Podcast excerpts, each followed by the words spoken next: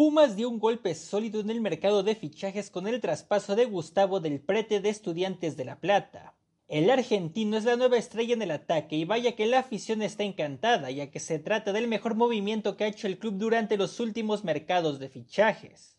Del Prete había estado en el radar del América durante esta ventana, pero igualmente era un jugador que seducía en la MLS, particularmente en el Columbus Crew.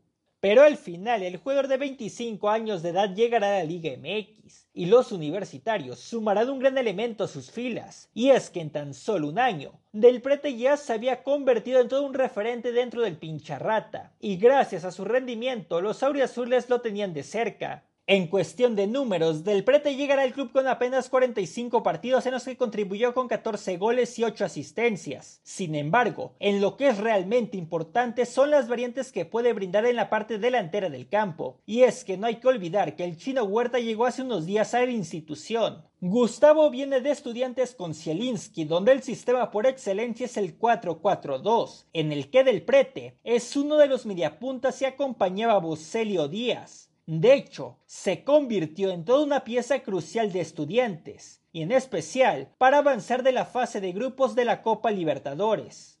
Con Lilini en especial el equipo ha empleado este sistema, por lo que podría formar una gran dupla con Dineno. Sin embargo, este futbolista también puede funcionar como un enlace o mediocentro ofensivo, y esto además de abrirle la puerta para que los dos puntas pudieran ser Juan Ignacio con Diego o Huerta.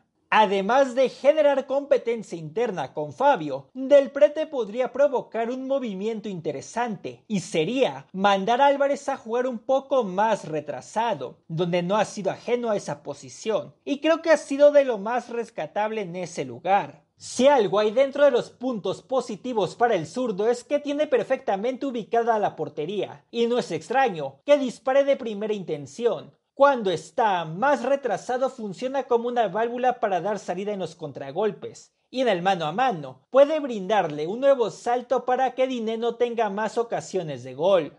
Si antes se dependía en exceso de lo que pudiera ser Mozo, quizá con el Tuti por fin se tendrá mayor juego por el centro, mientras que Rivas es uno de los principales candidatos para adueñarse de la banda derecha. Vería entonces con la llegada de Del Prete que Pumas eleva en varios puntos el mercado de fichajes. Quizá faltaría ese extremo por izquierda, pero por ahora va mejorando el tema de incorporaciones. Aún faltan varias semanas para que se terminen las transferencias. El límite en México, de acuerdo a Transfer Market, es hasta el 5 de septiembre, y por ahí, si llegara a quedar un jugador con posibilidades de llegar, no dudo que el cuadro haga un esfuerzo. Hasta ahora, ¿qué te ha parecido la ventana de transferencias de los Pumas? Si pudieras hacer un movimiento más, ¿cuál sería?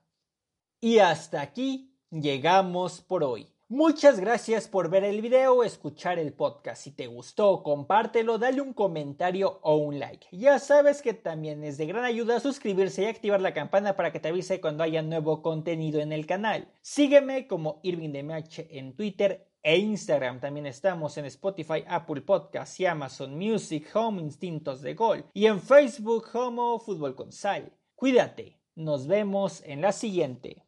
Bye.